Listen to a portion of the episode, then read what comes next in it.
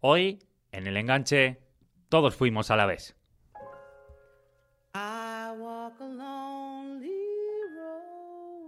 En 2001 el Alavés llegó a lo más alto en Europa.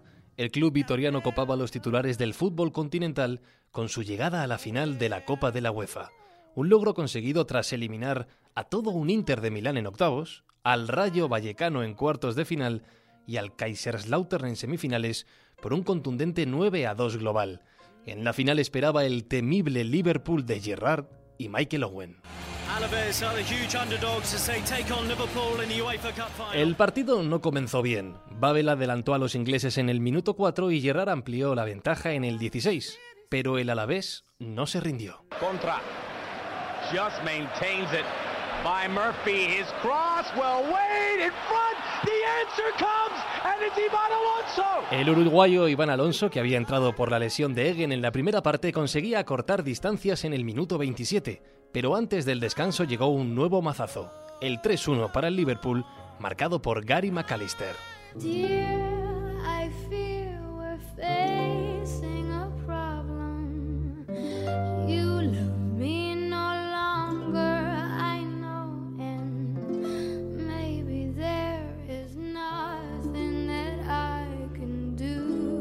Los héroes son capaces de hacer cosas que los demás solo imaginan, el Alavés apeló a la heroica para superar los fantasmas del partido en el descanso.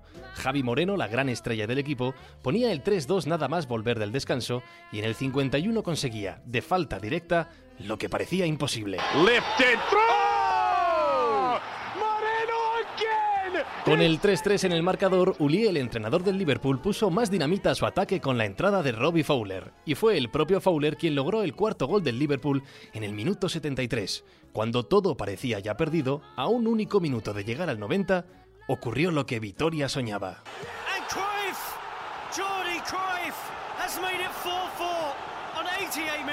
El partido, la final, la batalla, se dirigía a la prórroga.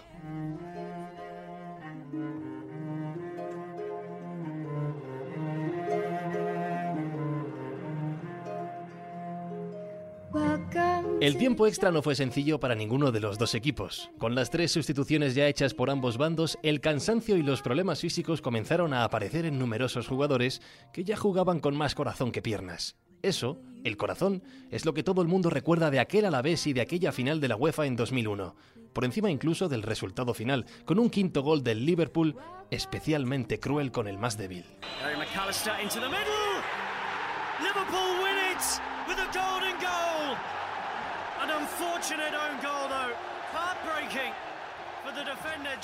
El gol de oro en propia meta de Jelly a tres minutos del final de la prórroga daba el título a los ingleses y rompía en añicos la ilusión de los vitorianos, que aguantaban como podían después de sufrir dos expulsiones. Sin embargo, han pasado 15 años y todo el mundo recuerda a aquel Alavés, a aquel equipo que demostró que se puede ser campeón sin haber ganado ningún título, aquellos protagonistas de una historia que hoy nos encanta poder recordar en el enganche.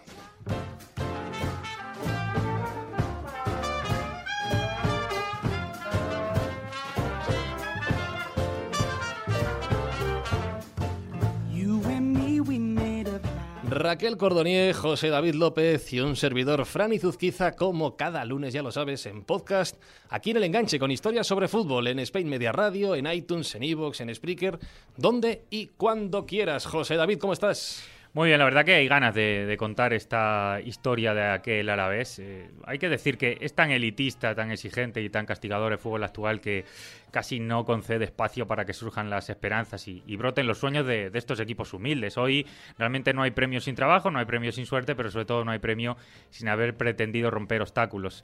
Eh, los títulos, los éxitos, los grandes momentos están reservados a clubes muy concretos y en países como España, diría que sobre todo en España, el foco de los tres gigantes es abrumador respecto al resto, eh, pero con la frase con la que arrancan muchos cuentos, con ese romántico érase una vez, pues érase una vez en 2001 hubo hmm. una ciudad que se hizo conocer en toda Europa de la manera que nunca habría imaginado, gracias a un equipo que, llegado desde la humildad y con el que nadie contaba, pues no solo acabó logrando un techo europeo inimaginable, sino que logró lo que nunca nadie había conseguido, que toda España y que toda Europa fueran del Alavés. Y ahora que repite momento de gloria en busca de su primer título en la historia, con esta Copa del Rey que va a tener esta semana, pues es momento perfecto para recordar a quienes siempre van a ser recordados. Son el Alavés de 2001.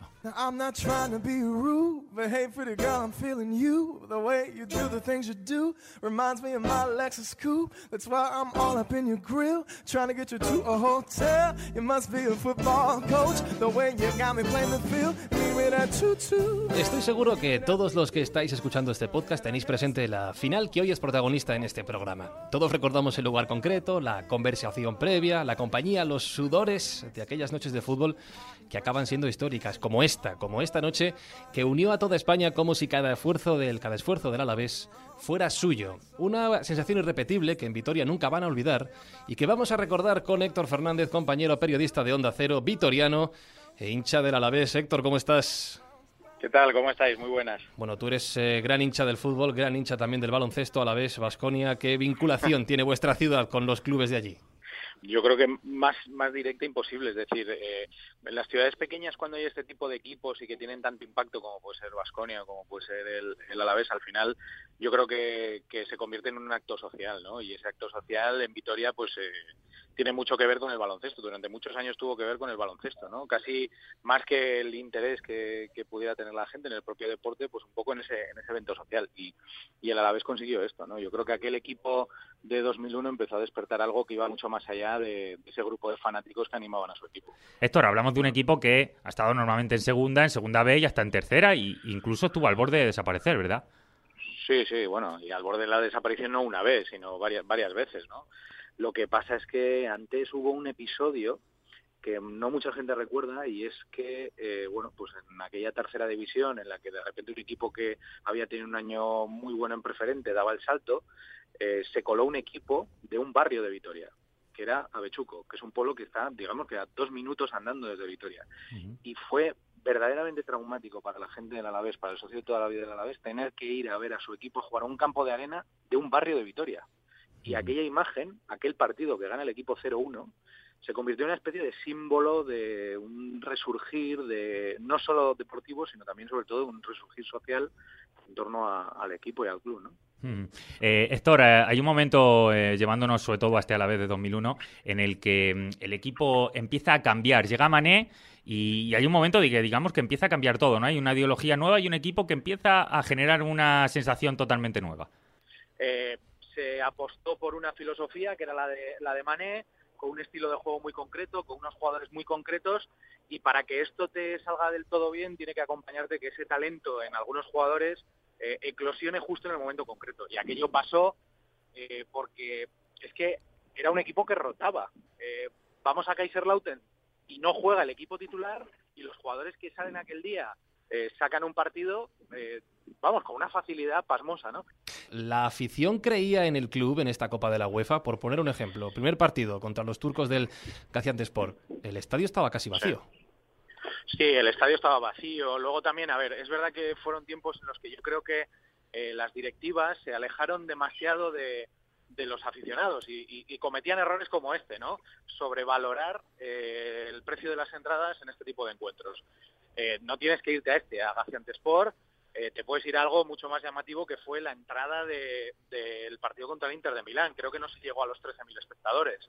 Eh, estamos hablando de todo un Inter, ¿no? Héctor, eh, ¿te dio a ti como para ir a, cubrir algún partido o por lo menos como aficionado, disfrutarlo como, como un vitoriano más? Sí, sí, sí. Yo estuve en Milán, estuve en el partido del Inter, estuve en el partido del Kaiserslautern y por supuesto estuve en la final y en Vallecas, ¿no? Salías de los partidos como diciendo esto no puede estar pasando, sobre todo en Milán. O sea, yo recuerdo lo que pasó en Milán, que mucha gente asocia el partido del Alavés en Milán con el de la el de la famosa moto que se tiró por la grada. Cierto, y, no es así. No fue ese día. Sí, sí. No fue ese día. Ese día nosotros tuvimos que salir del estadio con, con unas bueno con unas medidas de seguridad tremendas, en autobuses eh, policiales con, con rejas, o sea, fue fue tremendo, ¿eh? fue tremendo. Y todo eso para al final llegar a, una cita clave. Eh, te toca la final, te toca un equipo como el Liverpool, te toca un estadio como el Westfalen de Dortmund que hace honor a este tipo de partidos. ¿Había temor, Héctor, o, ya digamos, venga, ya hemos llegado hasta aquí, la ilusión eh, y la esperanza está por encima de todo? Yo recuerdo cómo entré al estadio, ver tres cuartos del estadio rojo, una impresión tremenda. Y encima en ese estadio, ¿no? En el Westfalen. Fue maravilloso, fue, fue un sueño, de verdad, fue un sueño. Y no nos creímos que pudimos ganarlo hasta que casi la ganamos. Si recordamos la evolución de los hechos en esos primeros 90 minutos, dejamos la prórroga aparte. 2-0 para el Liverpool, 2-1 para el Alavés, 3-1, 3-2, 3-3 y al final un gol para cada equipo. En el último minuto empata el Alavés. ¿Cómo recuerdas estos 90 minutos, Héctor? Pues mira, eh, cuando empieza el partido y, empieza a desatarse la, ira del Liverpool, eh, llamo a mi madre eh, y le digo, mamá, nos están matando como a conejos. Eh, y cuando el equipo sale en la segunda parte como salió, o sea, fue tan emocionante, fue tan bonito, eh, aquella sensación de que les podíamos ganar de que podía ser campeón de Europa que a mí no se me olvidará en la vida. El momento en el que Carmona hace la falta, en el que se va expulsado, en el que se queda el Alavés con nueve, porque ya había sido expulsado Magno anteriormente, y que es la última, digamos, jugada clave del partido. ¿En qué piensas cuando recuerdas eso, Héctor?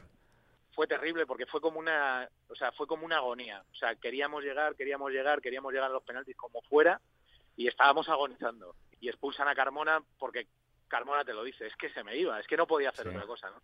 Entonces el equipo estaba agonizando y llega ese minuto, estábamos rozando los penaltis, es que llegábamos a los penaltis y ahí ya era una lotería, era, bueno, lo que sea, ¿no? Pero bueno, fue muy cruel, eh, porque ahora la gente y la gente joven, que yo sé que mucha gente joven nos escucha, mm, saben lo que es el gol de oro por algunas anécdotas, pero nosotros lo sabemos porque cambió nuestra historia. Y, eh, y se acabó con un gol en propia puerta, que es no, no, conozco manera más cruel de acabar aquel cuento.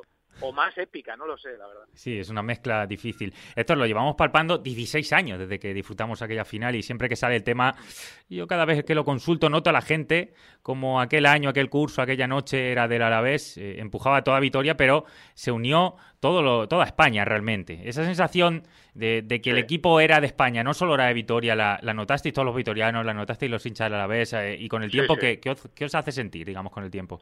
Yo creo que hay mucha gente que en parte va a tener ese cariño hacia el Deportivo a la vez porque el cariño se lo ganó aquella noche de Dortmund. Más orgulloso de lo que hizo aquel equipo, más orgulloso de la humildad de la institución, más orgulloso de los jugadores que estaban. Más orgulloso no se puede estar, la verdad. Bueno, pues después de escuchar la historia de esta Alavés y cómo lo vivió Héctor, a mí que me perdonen los eh, oyentes del Barça, pero creo que de cara a esta final de Copa aquí en el enganche somos un poquito más del Alavés. Somos, somos de los pequeños, somos de los pequeños, eh, para casi para todo, porque normalmente contamos más historias de los que pierden y no tanto de los que ganan. Será una gran final, pero por lo menos nuestro corazoncito pequeñito por este recuerdo va a estar con el Alavés. Y el corazón de Héctor Fernández seguro que va a estar latiendo a tope durante esos 90 minutos. Eh, Dios quiera que no vuelva a vivirse esa tensión de la, de la prórroga. Héctor, suerte y gracias por estar aquí en el enganche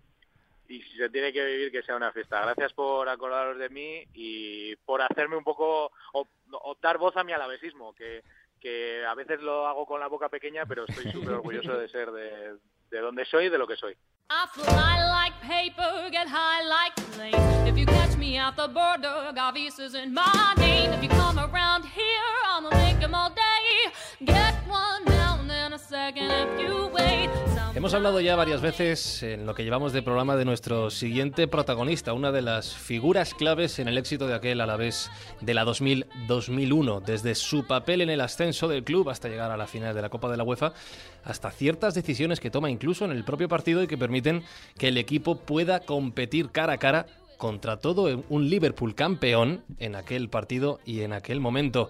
Hablamos del entrenador de aquel equipo, Mané. Bienvenido, ¿cómo estás? Hola, muy buenas. Hay que explicar, antes de ir a, esa Copa de la UEFA, ese partido en concreto, que ya habías estado en el club, en el Alavés, como entrenador en el 84.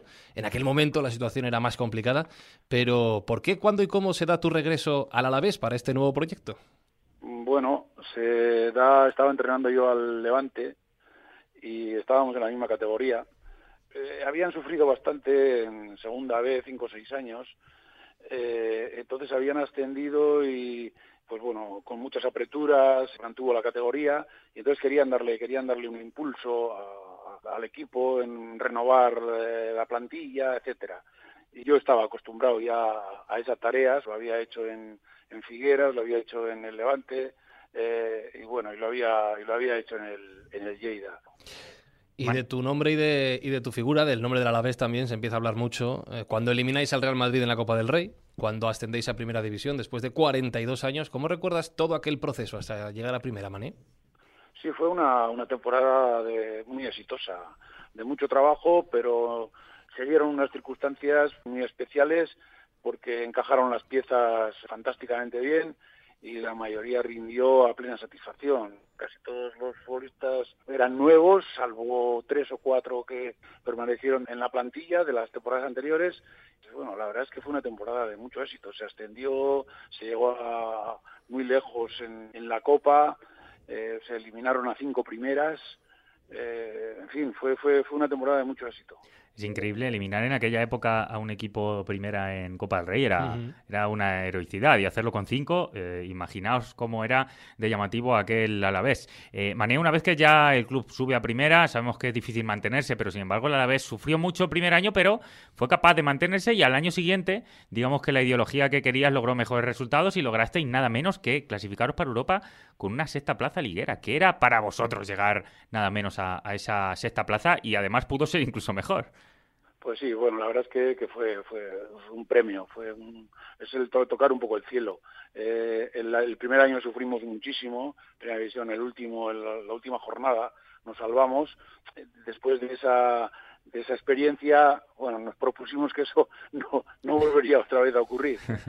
Y bueno, y a partir de ahí ya fue, fue, fue, otra, otra historia. Fue un equipo también otra vez con muchas ganas, con mucha ilusión, pero con, con muy buena calidad. Para un equipo llegado desde hacía pocos años antes de Segunda B, de Segunda, Primera, ¿qué significaba jugar en Europa, Mané? Pues otro paso más, que una experiencia nueva, que no, no habíamos jugado ese tipo de partidos. En fin, era una experiencia totalmente nueva. Fuimos, fuimos dotándonos de, experiencia al lado de los que ya la tenían. La UEFA era directamente competición en eliminatorias en aquella época, no había fase de grupos como es ahora. El camino eh, que nos lleva a la final, después nos vamos a meter en la final, pero el camino fue Gaziantepspor, Lillestrøm, Rosenborg, Inter, Rayo y Kaiserslautern. ¿Qué anécdota, digamos, si te tienes que quedar con una o dos, eh, ¿qué, anécdota, qué recuerdo es el más fuerte que tienes de estos partidos, Mané? La cantidad de goles que, marcamos eh, al equipo alemán eh, lo tengo en el recuerdo porque, marcar nueve goles a un equipo como el Kaiserslautern que, que bueno fue, fue, un éxito y también pues marcarle ganarle al, al Inter ganarle en su propia casa que la verdad es que, que, nos lo creíamos todo. Era un equipo con mucha fe en el trabajo y en lo que, lo que se hacía. Hay un punto eh, que es anecdótico, eh, Mané, que nos habla un poco de, la humildad también del Alavés, de cómo ah, el grupo lo, generaba directamente la inercia positiva que iba. No, no se pensaba quizá en ciertos detalles que otros equipos lo tienen súper trabajado, como es el tema de la vestimenta. El primer día eh, hay un viaje para ir por Europa con Sport y aparecen los jugadores con ropa común, ropa normal. No había, no había un traje oficial, por llamarlo de alguna manera, ¿verdad? Desde del verano con, con bermudas y, y chanclas, me lo imagino, ¿no? Efectivamente, veníamos bueno, pues de, de, ser un equipo que, que, no tenía puesta la imagen al, al respecto del, del, público, sino que sencillamente trabajamos para nuestros socios, para nuestros amigos, para, para nosotros mismos. No, estábamos trabajando para nosotros. Sé que el shock que te produjo, Mané, eh, el el tema de, del escenario, de, toda la presentación previa que hace el partido, todo eso al final te, genera una sensación, ya digo, de shock. Y, crees que al equipo también, en cierta manera, eso le puede llegar a, romper un poco la dinámica que, tiene de trabajo porque no estaba tan acostumbrado. ¿Lo, ves así o cómo, qué impresión os dejó? Sí, sí, sin duda. Fue la preparación de la final, fueron 15 días o tres semanas que, nos, superó a, la mayoría de los, de los componentes. O sea, no estábamos acostumbrados a llegar a ese tipo de acontecimientos y al mismo tiempo, pues con, con ese periodo de tiempo eh, permanente atención a los medios de comunicación, a los familiares, a las, amistades de, entradas, etcétera, que querían acompañar al equipo y, nosotros sin, competir prácticamente, solo solo pensando en una en una en una cosa y eso yo creo que nos, nos desbordó un poco. Y además enfrente todo un Liverpool que vamos a contar de su experiencia, de su historia, de sus títulos. Allí enfrente se planta el Alavés. Es un poco la imagen del que se planta con una lanza y un escudo frente a todo un ejército, ¿no? Pero el Alavés no se mané si en ese momento te da miedo, te da vértigo o con lo que llevas a las espaldas ya te lanzas a por lo que sea. No, no, nosotros eh, en ese sentido éramos hasta irrespetuosos con los adversarios. nosotros creíamos en nuestras posibilidades y, creíamos que éramos eh, tan buenos o mejores que el Liverpool. Eso está evidenciado en, en, todos los campos que jugamos. O sea, el que, el que se mostraba un poquito con, esa esencia, con ese glamour, con, con, esa forma de proceder cuando vas con un equipo pequeño, eh, lo pagaba. O sea que cuando se llega a una final lo, lo que ocurre es, es eso, o sea, única y exclusivamente jugar a fútbol. El partido fue con un gol tempranero de Liverpool, rápidamente cambias el sistema táctico que habías propuesto, retiras a Egen, metes al delantero Iván Alonso, eh, el equipo reacciona, pero ¿qué detalle es el que crees tú como técnico que marca esa final eh, y que hace reaccionar al equipo? Nosotros salimos un poco dormiditos al terreno de juego, entonces la cuestión era... Eh, bueno, hacer reaccionar al, al, equipo con un movimiento de hombres al, a los 20 minutos, para que aquello no, no, no fuera una vía de agua que, podía hundir el, pues una final, un resultado muy, holgado, etcétera. Así, la verdad es que el equipo reaccionó como, tal y como lo pensaba y se puso el, el partido, pues bueno, como debería haber empezado. Es decir, con igualdad, con idas y vueltas, eh, haciéndoles ver al, al, Liverpool eh, únicamente eh, camisetas azules, etcétera. Es decir, corriendo mucho más que ellos y cuando tenía la pelota jugar con, con, mucha verticalidad.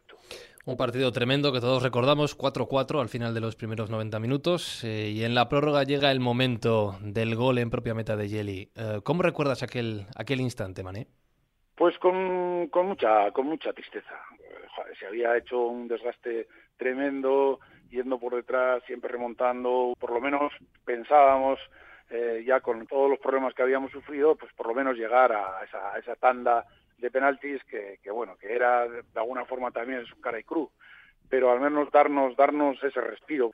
Al ser tan cruel el, hecho del, gol de oro es que ni tan siquiera nos dio tres minutos más para, poder reaccionar. Si, si estoy convencido de que en esos tres minutos que quedan todavía podíamos haber eh, hecho pues, otra umbrada más, ¿no?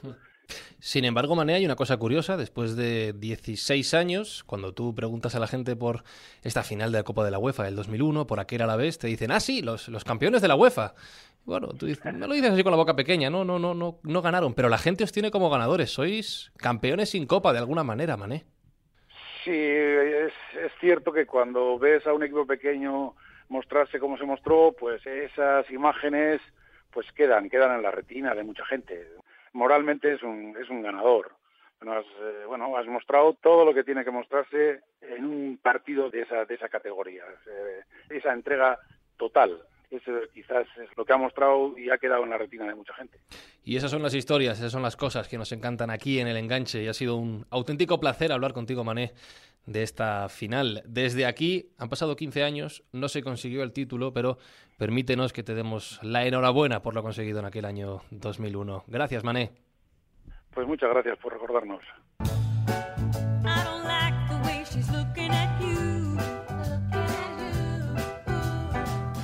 Fue el equipo de Mané desde el banquillo, fue de toda España desde el televisor y de jugadores humildes que de una u otra manera pues encontraron la mejor de las caras y, la mejor de las versiones unidas en este Alavés. Desde los centros de contra hasta la fortaleza medular de Jordi Cruyff o de Tomic, la experiencia de Carmona o Pablo, Resulta injusto, evidentemente, para nosotros y diría que hasta hiriente para la historia de ese Alavés tener que elegir a dos futbolistas de, ese equipo mítico de 2001, pero hoy están con nosotros dos protagonistas absolutos de aquella final y es un placer saludarle. Javi Moreno, goleador, ¿qué tal? Muy buenas. Hola, buenas, ¿qué tal? Y Delphi Jelly, carrilero, ¿qué tal? Muy buenas. Hola, buenas tardes. Muy buenas, gracias a los dos. Hemos estado hablando ya con Mané, eh, sobre todo el camino de aquel Alavés hasta la final y queremos enfocarnos directamente en el partido clave. Eh, Javi, sé que mm, viviste un particular shock cuando toca saltar al terreno de juego eh, a jugar aquella final. ¿Cómo, ¿Cómo fue esa sensación? Hombre, antes, antes del partido, ¿no? Pues sales ahí al campo y tal y te vienen muchos recuerdos, te vienen muchas cosas a la cabeza y te emocionan, ¿no? Y la verdad que, que fue algo muy muy bonito y muy importante para, para futbolistas pues como la gran mayoría de nosotros que éramos era la primera vez que jugamos una, una final de, esa envergadura. Teníais enfrente a todo un Liverpool, a todo un campeón, campeonísimo en aquellos momentos, que estaba viviendo una temporada histórica. ¿Había temor en vosotros o en una noche así la ilusión es un plus para olvidarlo todo?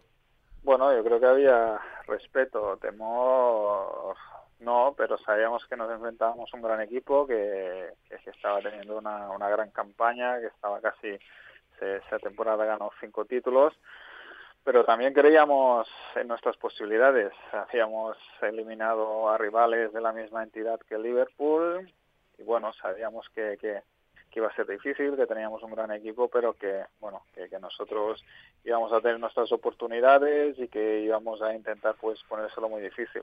Los toca la final eh, y el míster evidentemente ante el Liverpool hace una serie de cambios para intentar sorprenderle. Javi, ¿cómo plantea eh, el técnico, cómo es la arenga y cómo es el planteamiento de, de Mané ese día? No, el míster, pues bueno, sale con una defensa de 5, ¿no?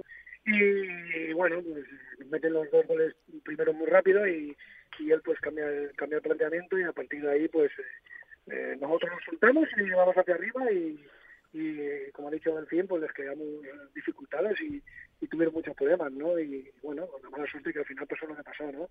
En esos eh, minutos de la primera parte, minuto veintipico, Yeli, cuando se marcha en lesionado, entra en su lugar Iván Alonso, el sistema cambia, el Alavés, Mané de alguna manera le dice vamos hacia adelante, vamos a pelear este partido. ¿Cómo estaba el equipo en aquel momento del partido, Yeli?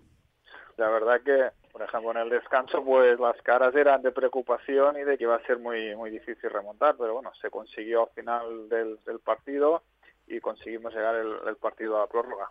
Javi, sé que el míster es más de... no es tanto de arengas, es más, más psicológico en ese sentido, más de eh, ganar la confianza en los jugadores, pero tú sobre todo que eres más caracterial, más temperamental, ¿qué sucede en ese vestuario durante el descanso? ¿Cómo, cómo estaba el equipo y cómo te veías tú personalmente?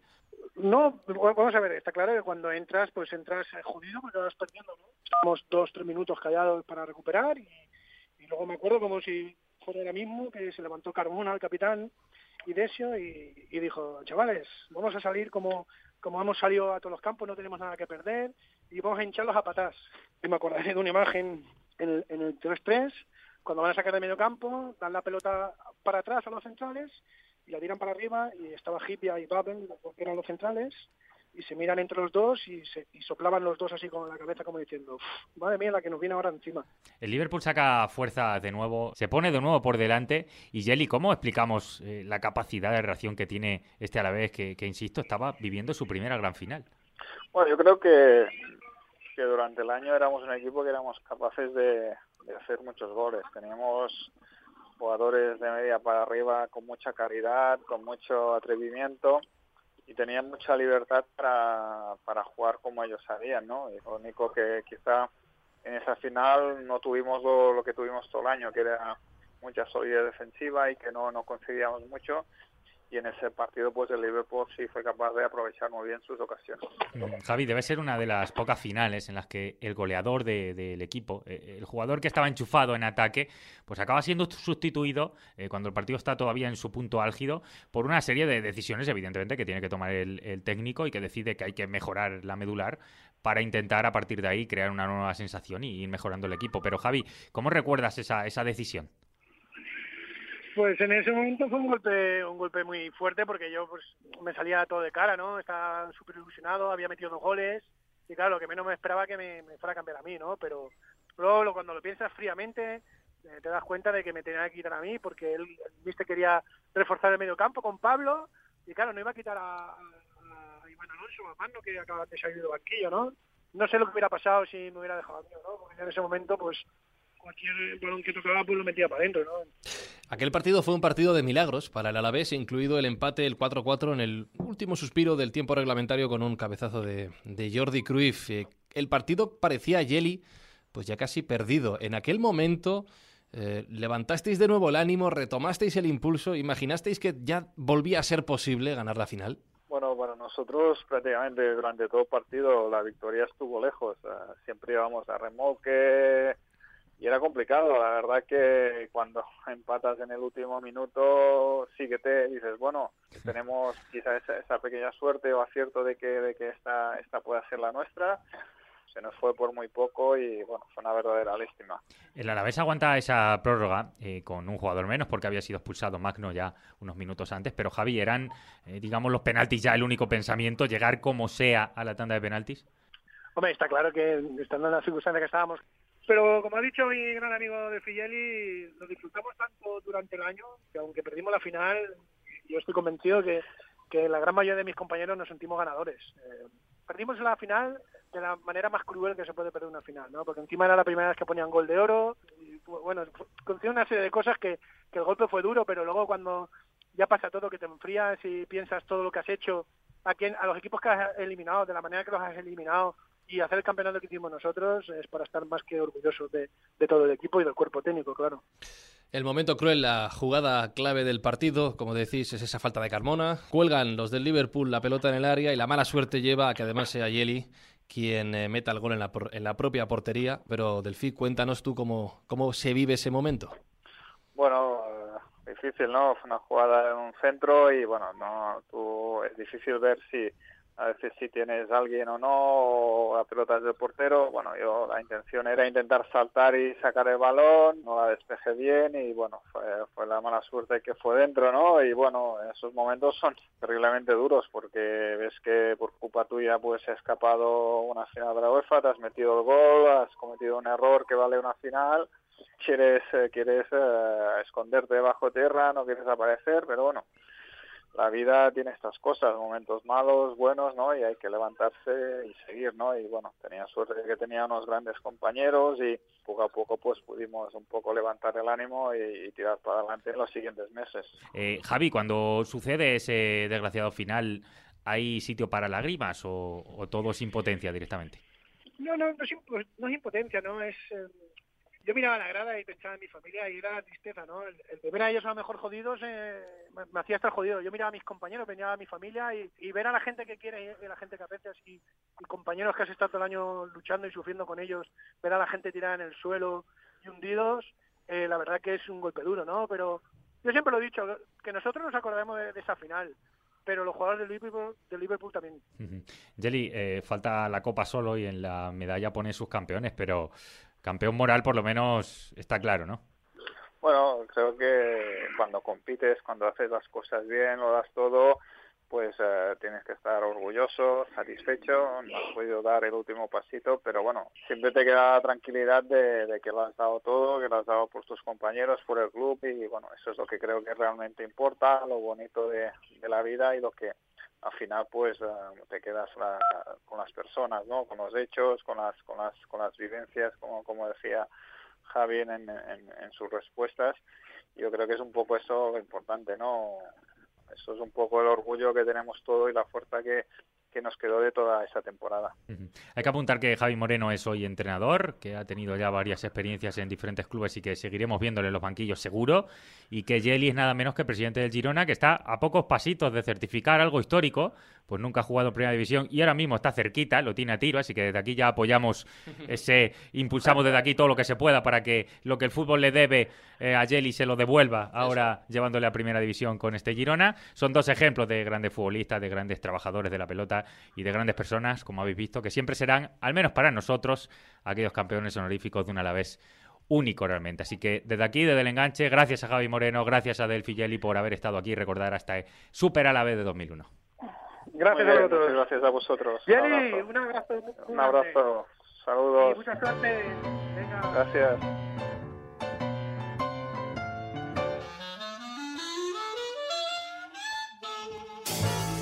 La idea con la que me quedo del programa es la que comentábamos al principio y hemos repetido varias veces. Tú preguntas a la gente por el Alavés del 2001 sí. y te dicen, ah, sí, el que ganó la UEFA. Lo he comprobado. Sí, ya está, no digas más. Lo he comprobado. El tenido, que ganó la UEFA. He tenido que hacer reportaje de ello y claro. te aseguro que vas preguntando a la gente, eh, en Vitoria no, evidentemente, en el resto de España y sobre todo de Europa. Tú preguntas por el Alavés 2001, ¿Eh? le dices Javi Moreno, le dices Contra, ¿Eh? le dices Jelly, le dices cuatro o cinco jugadores que todo el mundo conoce de ese partido y la gente piensa que ganó, que fue el campeón. Así que eh, igualmente también recordamos todos dónde estabas aquella noche, eh, cómo vimos esa derrota honorífica, eso sí, del Alavés. ¿Tú dónde estabas, Fran? Yo estaba en el cuarto de estar de mi casa con una tele de botones, me acuerdo perfectamente, no había mando a distancia. De botones, mira, sí, eso ha, nos, ha, llovido nos ¿eh? ha echado unos cuantos sí, años sí, encima. Yo estaba en el bar de, de, mi barrio donde veía muchos partidos, en el descanso recuerdo haber subido a, a mi casa a seguir sintonizando el partido y sufrir verdaderamente a, hasta el final con esas lágrimas de, de todos los vitorianos que insisto, ese día fueron lágrimas de toda España, me parece que es lo más bonito, lo más pacificador y lo que de verdad demuestra que el fútbol una vez más es el elemento más potente de unión. Aquello realmente fue único y lo hemos eh, tenido la, opción de, de, disfrutarlo con sus protagonistas y hoy sirve para inspirar a todos los clubes humildes, es la llama seguramente que mantiene vivas las esperanzas de todos aquellos que sin ser estrellas sí que luchan por serlo al menos un día, así que hasta la semana que viene.